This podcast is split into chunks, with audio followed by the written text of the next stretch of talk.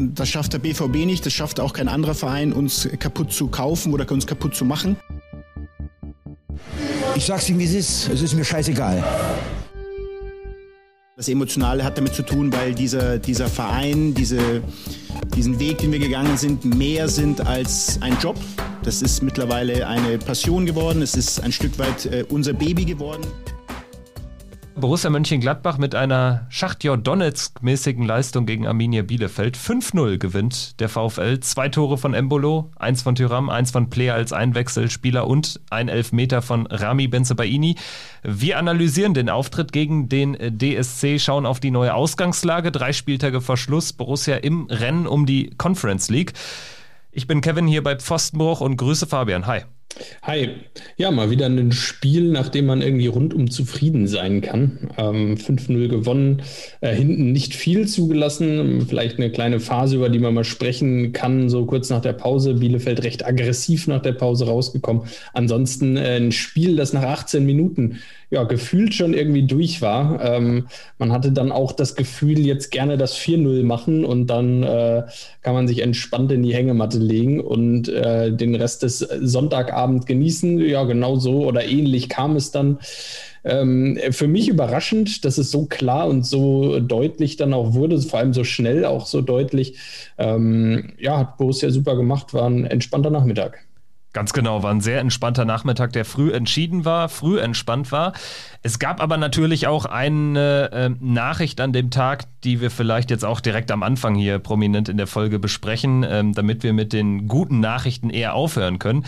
Äh, Mamadou Doucouré muss erneut operiert werden.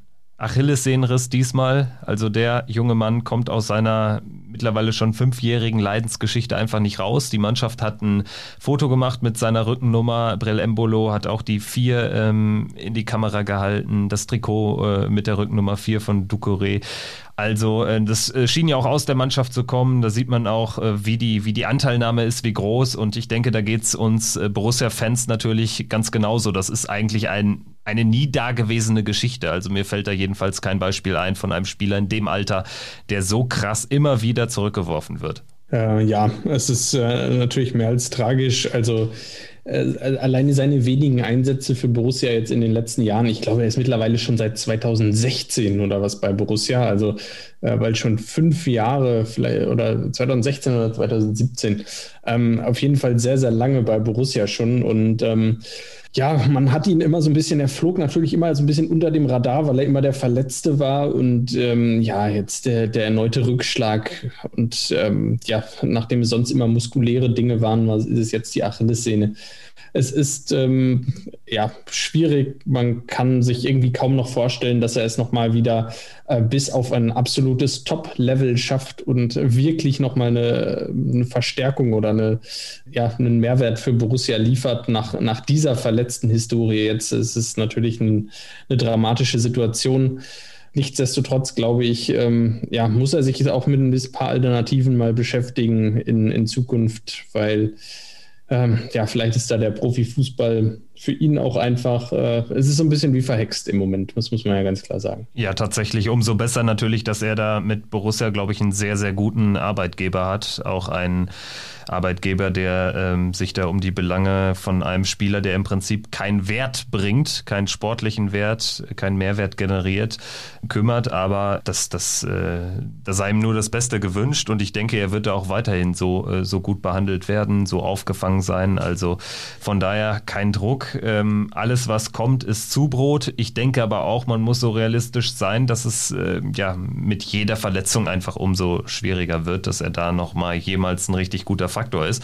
Aber ich würde sagen, auch da sollten wir die Hoffnung nicht aufgeben und er scheint ja auch ein Kämpfer zu sein. Hat es ja dann auch nach seinen äh, mehreren Verletzungen dann auch äh, am Ende der letzten Saison im äh, Geisterspiel gegen Union dann auf den Rasen gebracht und ähm, ja, insofern ähm, da darf der Glaube natürlich auch nicht flöten gehen. Dementsprechend alles Gute an ihn.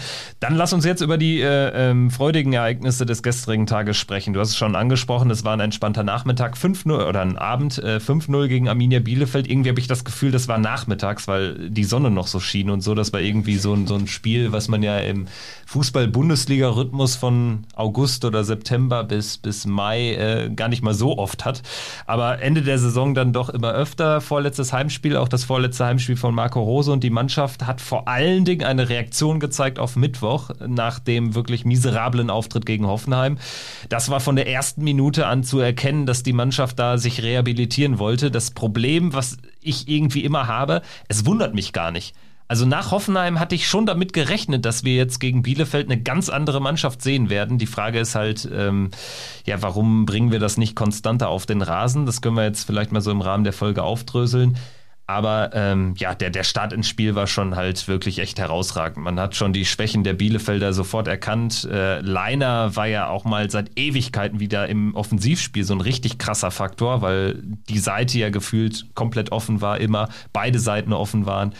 Und daraus resultierten ja dann quasi auch die, die ersten beiden Treffer, wenn wir darüber mal sprechen. 1-0 Embolo, 2-0 Tyram. War natürlich auch so ein bisschen der Formation geschuldet, die sich ja wieder etwas geändert hat nach dem äh, Spiel in Hoffenheim ähm, mit dem 3-4-1-2. Ich hatte kaum damit gerechnet, äh, nachdem ich dann da gesehen habe, ja gut, Kramer nicht dabei, demnach Zakaria im Mittelfeld, aber es wurde dann die Dreierkette mit Rami Benzibaini hinten und äh, ja, Valentino Lazaro auf der linken Seite.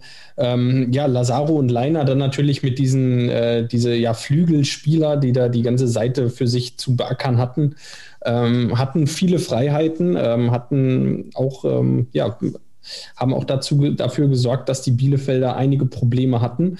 Ähm, in der Offensive Hannes Wolf ähm, aus meiner Sicht, ähm, oder ich denke mit, mit Sicherheit äh, seinem besten Spiel fast für Borussia, ähm, zumindest mit seinem besten Spiel für Borussia. Ähm, hat mir gestern wirklich gut gefallen.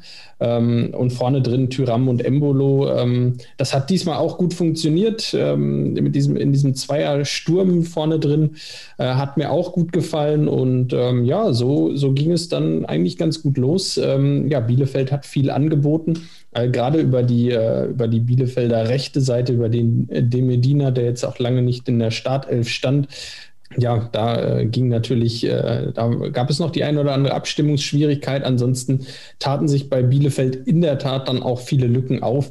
Und ähm, ja, so ging es dann los. Ich kann mich schon kaum noch an das erste Tor erinnern. Das erste Tor war Embolo, klasse Pass raus von Wolf auf Leiner und der in die Mitte und da steht Embolo und abgefälscht, äh, abgefälschtes Ding und ähm, ja, dann steht es relativ äh, früh 1-0.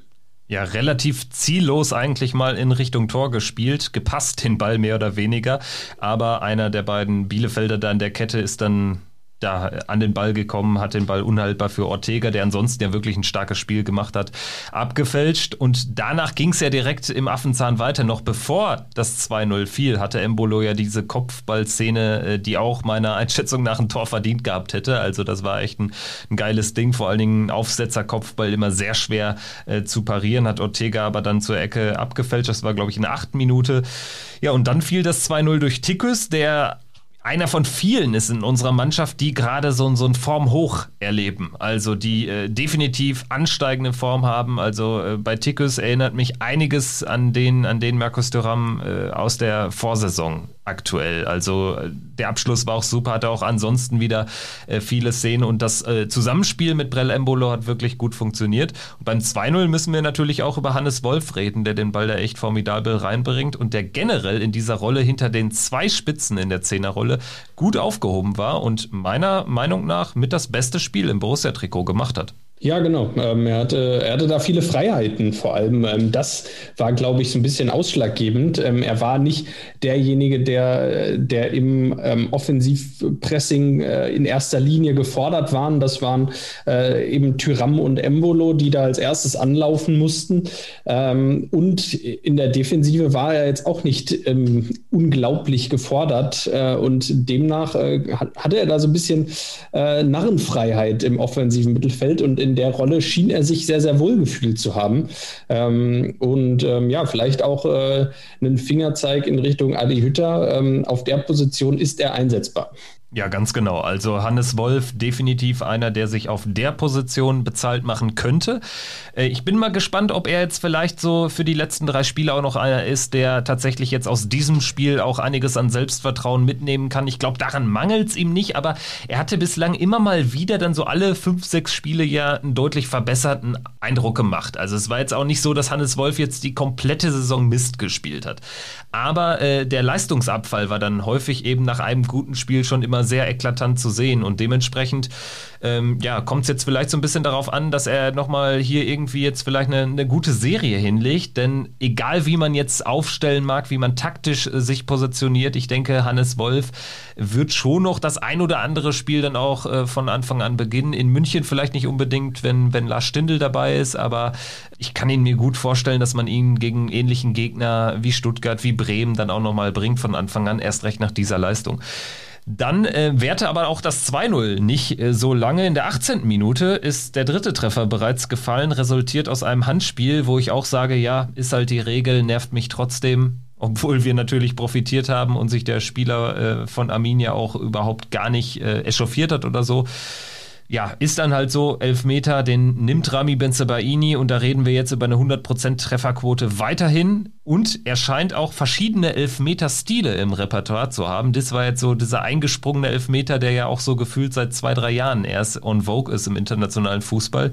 Ich glaube, der Jorginho von Chelsea, der Brasilianer, hat das Ganze ja mal eingeführt, der kann es mittlerweile nicht mehr so gut. Und wenn du den halt nicht machst, siehst du halt auch ziemlich doof aus, aber ja, den hat er schön ins Tor eingesprungen. Rami Benzebaini 3-0. Ja, äh, wie immer sehr stabil vom Punkt, äh, nachdem ich letzte Woche noch gesagt habe, wir hatten keinen Elfmeter, keinen Elfmeterschützen auf dem Platz gehabt, aber es war natürlich totaler Quatsch. Äh, Rami Benzebaini war auch da schon dabei. Äh, ja, ähm, exzellent gemacht. Und ähm, ja, dann dann war eigentlich nach 18 Minuten äh, die grundsätzliche Herangehensweise schon klar. Ähm, was mich gewundert hat, war, dass Borussia weiterhin den Ballbesitz äh, ja, größtenteils auf, auf ihrer Seite hatte oder das äh, war, das war schon, schon gut. Äh, da muss man sagen, ähm, einfach weitergemacht. Die Bielefelder sind da in dieser ersten Halbzeit gar nicht groß ins Spiel gekommen. Natürlich hat Borussia dann auch so ein bisschen den, den Gang rausgenommen und äh, ja auch mal das ein oder andere den ein oder anderen kürzeren Pass, äh, der jetzt nicht vertikal vorne in die Spitze ging, eingestreut, was natürlich verständlich ist. So ein bisschen muss die Zeit, die Uhr ja dann auch äh, einfach mal runterticken. Äh, das lief dann in der ersten Halbzeit ganz souverän ab. Äh, trotzdem ist man in der ersten Halbzeit noch zu Chancen gekommen. Man hätte ja durchaus auch zur Pause schon 5-0 führen können. Das ist vielleicht die, das einzige Manko. Ähm, man hat aus den ersten, ich sag mal, ja, fast äh, drei Halbchancen, fast Chancen, konnte man direkt drei Tore Tore erzielen und ähm, dann eigentlich die ja fast größeren Chancen, ähm, die ähm, hat man dann ja vielleicht äh, liegen lassen. Äh, unter anderem Tikus Tyram, der sich klasse durchsetzt äh, gegen Nilsson und äh, dann nur noch Ortega vor sich hat und dann, wie du schon gesagt hast, Ortega mit einem klasse Reflex äh, den Ball mit dem linken Arm noch aus dem kurzen Ecke holt. Ja, also nur 3-0 äh, der Halbzeitstand hochverdient auf jeden Fall und die Arminia bis dato quasi gar nicht gefährlich gewesen. Eine Szene gab es, äh, die, glaube ich, maßgeblich initiiert worden ist durch ein äh, schlampiges äh, ähm, Verhalten im Mittelfeld. Ich glaube, Neuhaus war es, der den Ball verloren hatte. Dann ging es relativ schnell über Klos. Rizzodorn bekam jetzt aber keinen Abschluss. Den sollte er bekommen und das wäre die Überleitung zur zweiten Halbzeit und zu der Top-Chance für die Arminia als Jan Sommer wirklich eine Parade äh, auspackt, die man selten sieht. Also in der Position bist du als Torwart ja eigentlich geschlagen. Also da sieht man selten Situationen, wenn der Ball so lang am Tor vorbeigespielt wird von außen, scharf kommt, platziert kommt und der Stürmer oder der angreifende Spieler den Ball eigentlich nur noch einschieben muss. Da sieht man selten Situationen, dass ein Torwart sich da überhaupt noch irgendwie sinnvoll bewegt. In dem Fall war es ja eine richtig geile Rettungstat von Jan Sommer. Äh, ja, überragend. Ähm, da hat er natürlich auch dafür gesorgt. Äh, das war diese Phase, die ich meinte vorhin, ähm, die ja vielleicht schwächste Phase von Borussia. Ähm, Ganz spannend, dass das die schwächste Phase war. Da reden wir so über die 45. bis 55. Minute um den Dreh, würde ich jetzt sagen. Äh, Arminia Bielefeld da sehr aggressiv aus der Pause gekommen, äh, wollte nochmal unbedingt auf das 3-1 gehen, auf das schnelle 3-1, äh, haben da sehr, sehr viel investiert, sind sehr, sehr viel gelaufen in der Zeit. Äh, das hat man schon gemerkt, dass sie diesen, dieses Tempo, was sie dann angeschlagen haben, vielleicht auch nicht über die kompletten 45 Minuten in der zweiten Halbzeit durchhalten werden.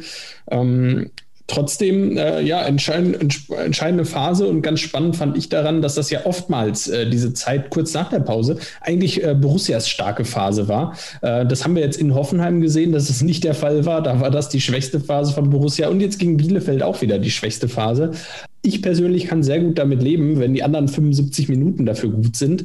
Ähm, und äh, so war es auch da. Ähm, ja, Jan Sommer dann klasse Tat. Äh, das hat natürlich dieses 3-0 ähm, gerettet, äh, noch mehr Selbstvertrauen oder äh, noch mehr Sicherheit gegeben, dann auch für, für, für das weitere, für den weiteren Spielverlauf. Und demnach war, ich glaube, spätestens mit dieser vergebenen Chance der Bielefelder war allen im Stadion klar, gut, der, die drei Punkte bleiben heute im Borussia-Park und ähm, entsprechend äh, konnte Borussia dann auch den Deckel drauf machen. Bielefelds Trainer Frank Kramer hat ja auch äh, im Nachhinein gesagt, eigentlich im, im Prinzip muss man nicht viel vom Fußball verstehen. Wenn nach 18 Minuten dann 3 zu 0 gegen dich auf der Anzeigetafel steht, dann wird es schwer, gerade für Arminia Bielefeld gegen eine Mannschaft wie Borussia. Wenn du dann aber noch irgendwelche Aktien in dieses Spiel reinwerfen willst, dann musst du natürlich so ein Ding nutzen, das ist logisch.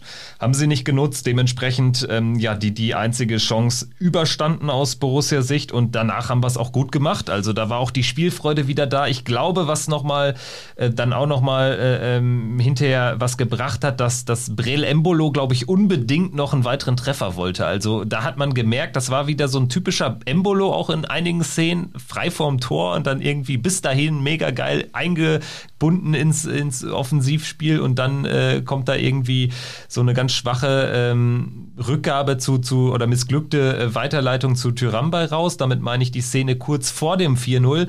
Beim 4-0 hat er dann die Chance genutzt, da hat er auch super Ortega verladen und da reden wir wirklich über ein Zuckertor, wo ich sage, ey, so ein Treffer ist doch geiler als ein Fernschuss oder als irgendwas. Also das war für mich so ein Tor, das habe ich schon Ewigkeiten nicht mehr von Borussia gesehen. Also das hat so ein bisschen erinnert an die legendäre Zeit mit Marco Reus, Juan Arango und Mike Hanke. Ja, es war, es war ähm, sehr, sehr gut herausgespielt. Äh, ich bin da absolut bei dir. Ähm, man muss vielleicht fairerweise dazu auch sagen, ähm, dass die Bielefelder Gegenwehr auch desolat war in der Szene und überhaupt erst diese ja, Traumkombination ermöglicht hat. Ähm, demnach, ähm, ja, gut gemacht. Äh, ja, Embolo hat da so ein bisschen das, äh, das wieder gut gemacht, die Situation von ein paar Minuten davor, wo er wirklich ja kläglich die, äh, die Situation versiebt. Ähm, das war ja, da, ich glaube, er wäre am liebsten im Boden versunken äh, nach, dieser, nach dieser Situation. Ja, ähm, irgendwie merkwürdig, weil äh, mit den hundertprozentigen Chancen ist Borussia so ein bisschen sorglos umgegangen. Tyram in der ersten Halbzeit, Wolf hatte dann auch in der, ähm, in der Folge, glaube ich, im Spiel zwei, zwei gute Chancen. In der ersten Halbzeit schon eine, in der zweiten Halbzeit dann noch eine. Embolo dieses, äh, dieses Ding und eigentlich die etwas schwierigeren, ähm, die hat Borussia dann gemacht. Äh, Embolo natürlich dann auch gut freigespielt worden. Es war natürlich dann auch eine, eine ja, irgendwo eine hundertprozentige, ja, und das 5-0 dann der Schlusspunkt von Alassane auch wieder. Ähm, er ein Tor aus der Kategorie etwas schwieriger, war aus 20, 25 Metern abgeschlossen. Er hatte dann natürlich viel zu viel Platz, ähm, konnte dann äh, das äh, lange Eck anvisieren und äh, ja, äh, klasse Treffer und äh, hat den Schlusspunkt auf ein Spiel gesetzt, äh, das dann äh, aber auch noch mal höher hätte ausfallen können. Also theoretisch hätte Borussia auch hinten raus noch das sechste nachlegen können. Ja, definitiv. Also es lag für mich auch äh, maßgeblich an Alassane Player. Also dem hat man angemerkt, dass er dann nochmal dem Spiel eine, eine gewisse Note auch verleihen wollte. Also es war jetzt keine Einwechslung in der 75. als er kam bei diesem äh, Dreifachwechsel zusammen mit Chris Kramer und Oskar Wendt, ähm, wo man jetzt irgendwie das dann so austrudeln lässt. Also äh, Lasse wurde ja auch häufig eingeblendet von den Kameras, da war er immer so ein bisschen am Flachsen, irgendwie äh, merkwürdig gut gelaunt, obwohl er auf der Bank saß, aber es lief natürlich auch äh, blendend und ich glaube, er wollte da dem Trainer auch zeigen, hier Hoffenheim war kacke, weiß ich und das war vielleicht jetzt ein kleiner Denkzettel, dass ich jetzt äh, nicht in der Startelf stehe, ähm, hat, äh, wie ich fand, am Ende auch mit dazu beigetragen. Lass so einfach, dass, dass äh, das Spiel dann dass Borussia einfach noch mehr Tore wollte, dass sie noch gierig waren. Ich meine, du kannst das ja auch einfach auslaufen lassen bei 3 oder 4-0.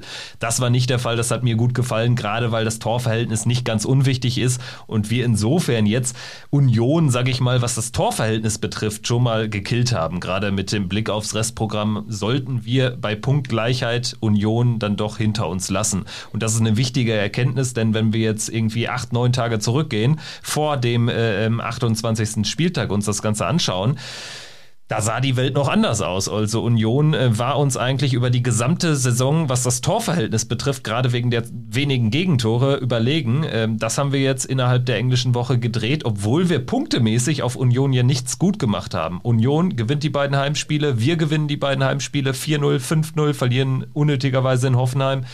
Ja, und da wären wir dann quasi auch schon bei der Tabellensituation ist jetzt auch irgendwie Standard bei uns geworden im Podcast, dass wir darüber sprechen, aber je enger das, je näher das Saisonende kommt, desto mehr Sinn ergibt es natürlich auch. Wenn wir jetzt draufschauen, 46 Punkte Borussia, 46 Union, Freiburg hat 41, aber noch ein Spiel weniger bei der Hertha in der Hinterhand, Stuttgart 39, das sind die äh, Mannschaften von unten, die uns noch gefährlich werden können. Vor uns haben wir noch eine Mannschaft, die wir theoretisch einholen oder überholen können. Das ist Leverkusen mit 50.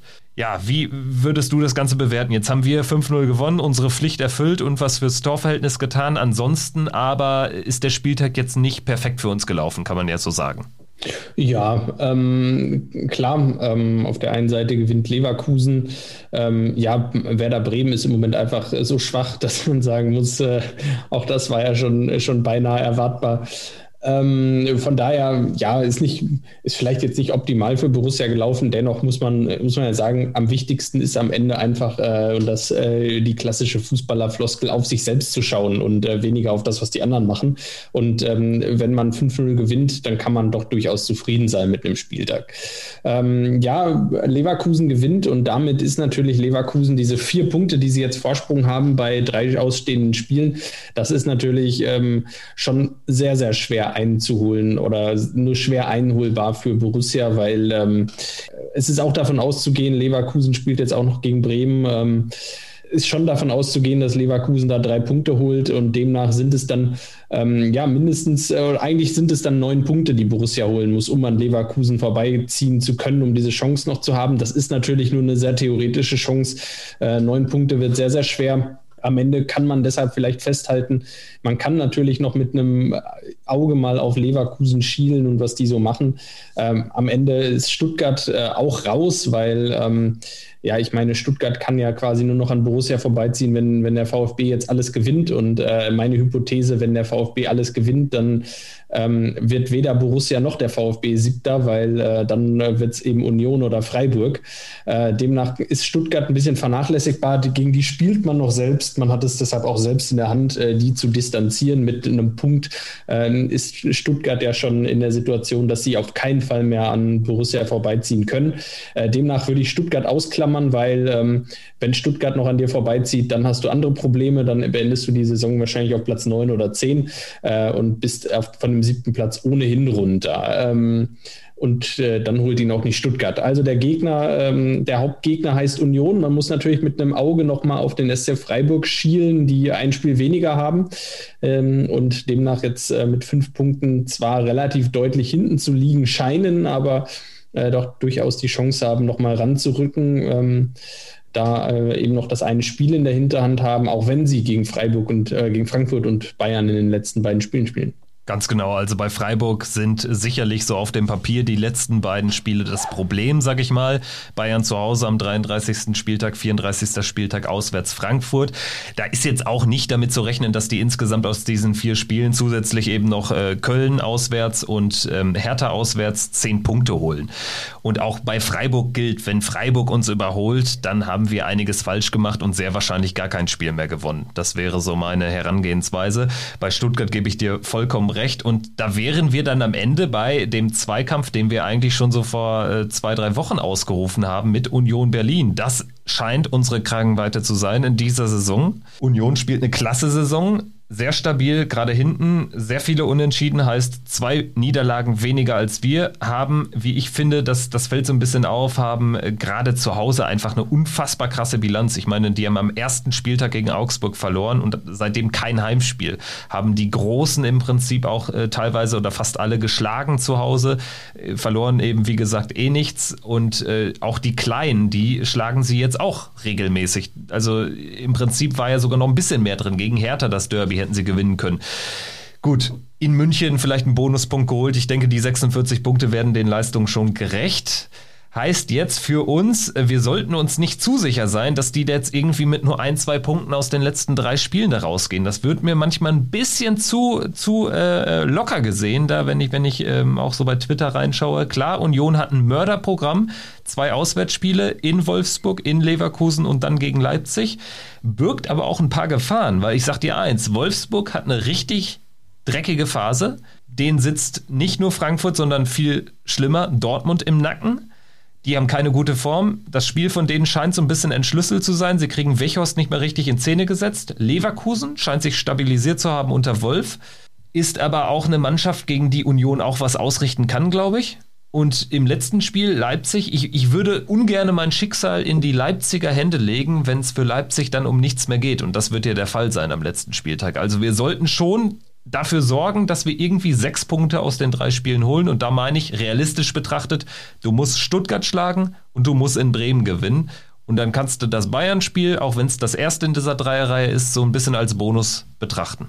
Genau, ähm, äh, sehe ich ganz genauso. Und da sind wir bei der Aussage, die wir eigentlich ja schon vor Wochen getroffen haben, dass du diese 52 Punkte, bei denen sind wir dann am Ende wieder gelandet, äh, die für diesen siebten Platz reichen. Und äh, da bleibe ich immer noch bei. Ich glaube, wir haben es Mitte März schon gesagt, vor dem Schalke-Spiel oder, oder wann es war, als wir gesagt haben, naja, die 52 Punkte, die braucht man unbedingt ungefähr. Und äh, da kann man hin.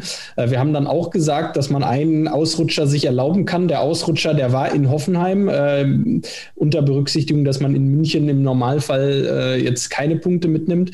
Und dann ist es genauso, wie du sagst. Ähm, jetzt das Bonusspiel in München und äh, die Pflicht sechs Punkte danach. Ähm, wenn man natürlich in München was holt, hat man, äh, kann man sich nochmal wieder einen weiteren Ausrutscher erlauben. Da, da glaube ich dran. Ähm, das, äh, glaube ich, reicht dann für Platz sieben. Äh, wir reden jetzt natürlich, äh, vielleicht sollten wir da auch nochmal kurz drüber sprechen wir reden natürlich jetzt ähm, im Moment auch sehr stark davon, ähm, dass der siebte Platz dann für die Conference League reicht. Aber sind wir mal realistisch, wir sehen es jetzt natürlich dann am Freitag und Samstag, werden wir die, äh, äh, ja, die Entwicklung dann auch sehen. Aber wenn wir mal ehrlich sind, äh, weder Werder Bremen noch Holstein Kiel scheinen im Moment in der Lage, äh, Borussia Dortmund oder RB Leipzig zu gefährden, oder? Ich glaube sogar, dass Holstein Kiel größere Chancen hat, in Dortmund was auszurichten als äh, Werder am Freitag gegen Leipzig. Also von daher. Ja, da gehe ich mit. Ja. ja. Ich würde tatsächlich äh, das Ganze äh, so runterbrechen. Der Worst Case, der wäre ja tatsächlich aus Borussia-Sicht, dass Bremen am Freitag gegen Leipzig gewinnt und das andere Halbfinale gewinnt einen Tag drauf Kiel in Dortmund. Bremen Bremen gegen Kiel im Finale und du weißt vor dem Bayern-Wochenende, du musst auf Platz 6 kommen, um europäisch zu spielen. Der Worst Case, den sehe ich nicht. Also, wenn der eintritt, dann fallen Ostern und Weihnachten auch auf einen Tag zusammen im nächsten Jahr. Also daran glaube ich nicht. Insofern ist das Risiko, dass Platz 7 nicht für die Conference League reicht, für meine Begriffe immer noch mal marginal und ich verstehe auch nicht, warum das in den ähm, Übertragungen in den Medien immer so, also da wird das Ganze ja anders aufgezogen. Die gehen erstmal alle davon aus, Platz 6 ist der Conference League Platz. Aber vielleicht reicht auch theoretisch noch Platz 7. Als ich das gestern gehört habe, im Vorfeld des Spiels, klar, wir hatten im Vorfeld des Spiels sieben Punkte Rückstand. Da hieß es vom Kommentator, ja, Borussia noch mit irgendwie äh, einer, kleiner, einer kleinen Chance auf Europa, wenn man das Spiel gewinnt.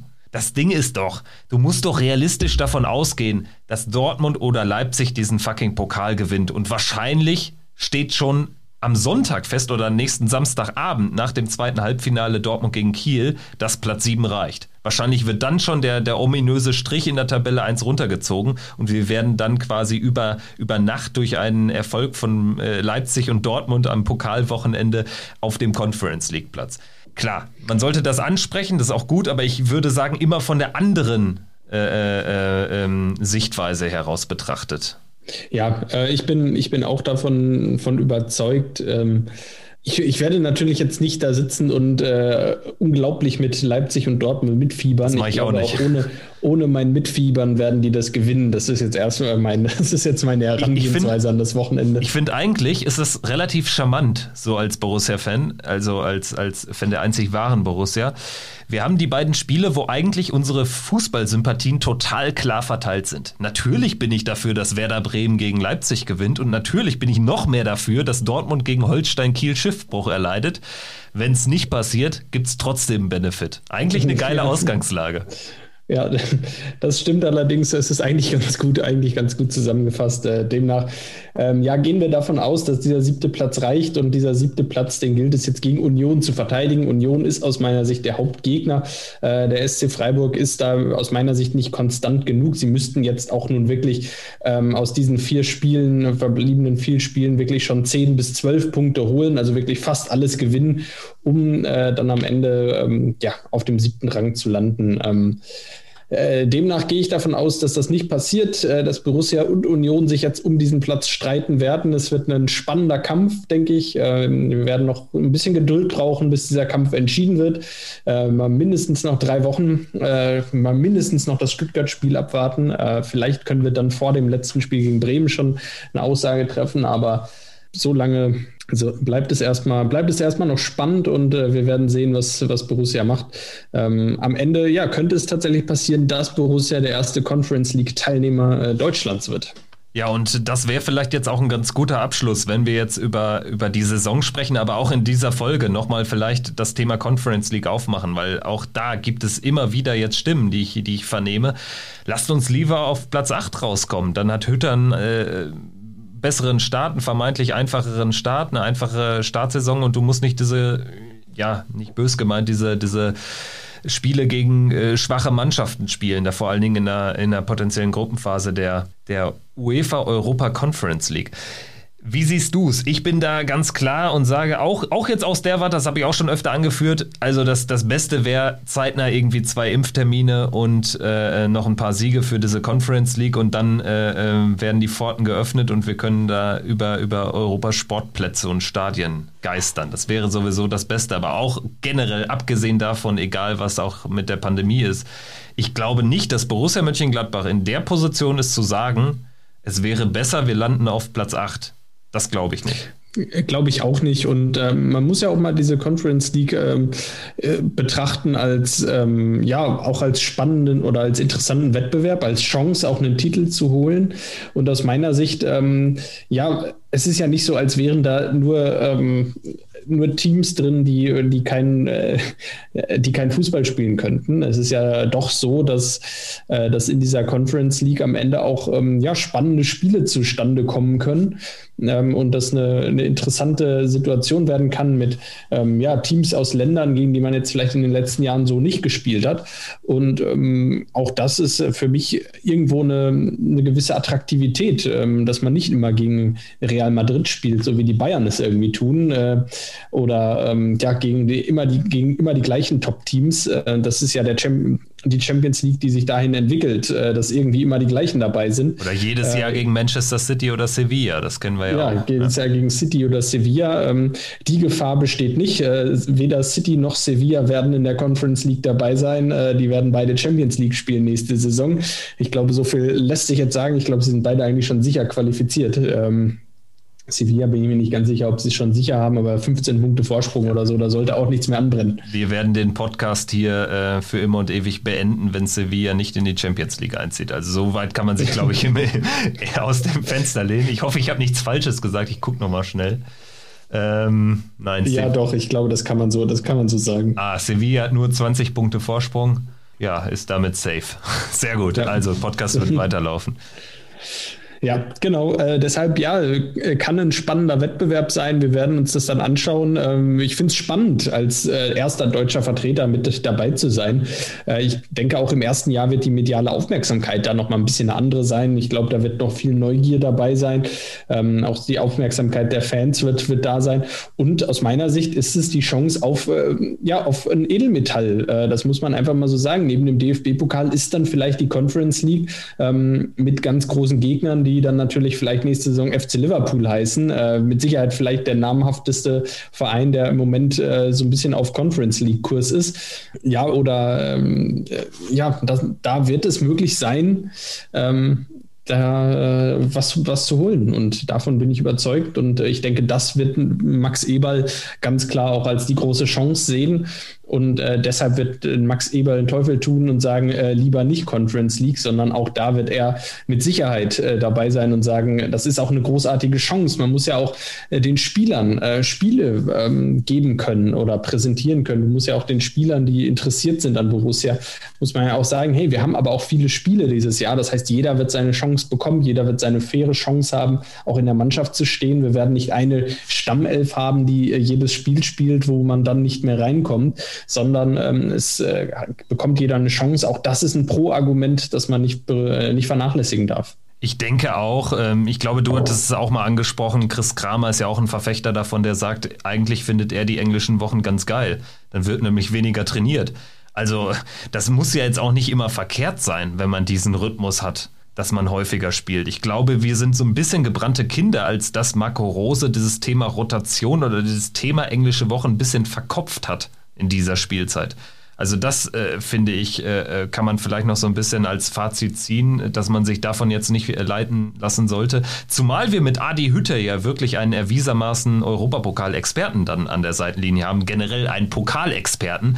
Und äh, in Sachen Pokale, äh, da sind wir natürlich schlechter aufgestellt als die Eintracht in den letzten Jahren. Also insofern bin ich da auch frohen Mutes. Und letzte interessante Info, ich weiß nicht, ob, ob, ob ich dich damit noch äh, catchen kann, aber äh, du brauchst natürlich, man braucht natürlich ein, ein drittes äh, Abonnement neben Sky und The Zone, wenn man alle Spiele von Borussia sehen möchte. Denn RTL hat sich ja die Rechte gesichert für Europa League und Conference League und dementsprechend werden, glaube ich, ich glaube, es wird immer ein Spiel bei Nitro laufen, wo auch immer das auf der Fernbedienung ist.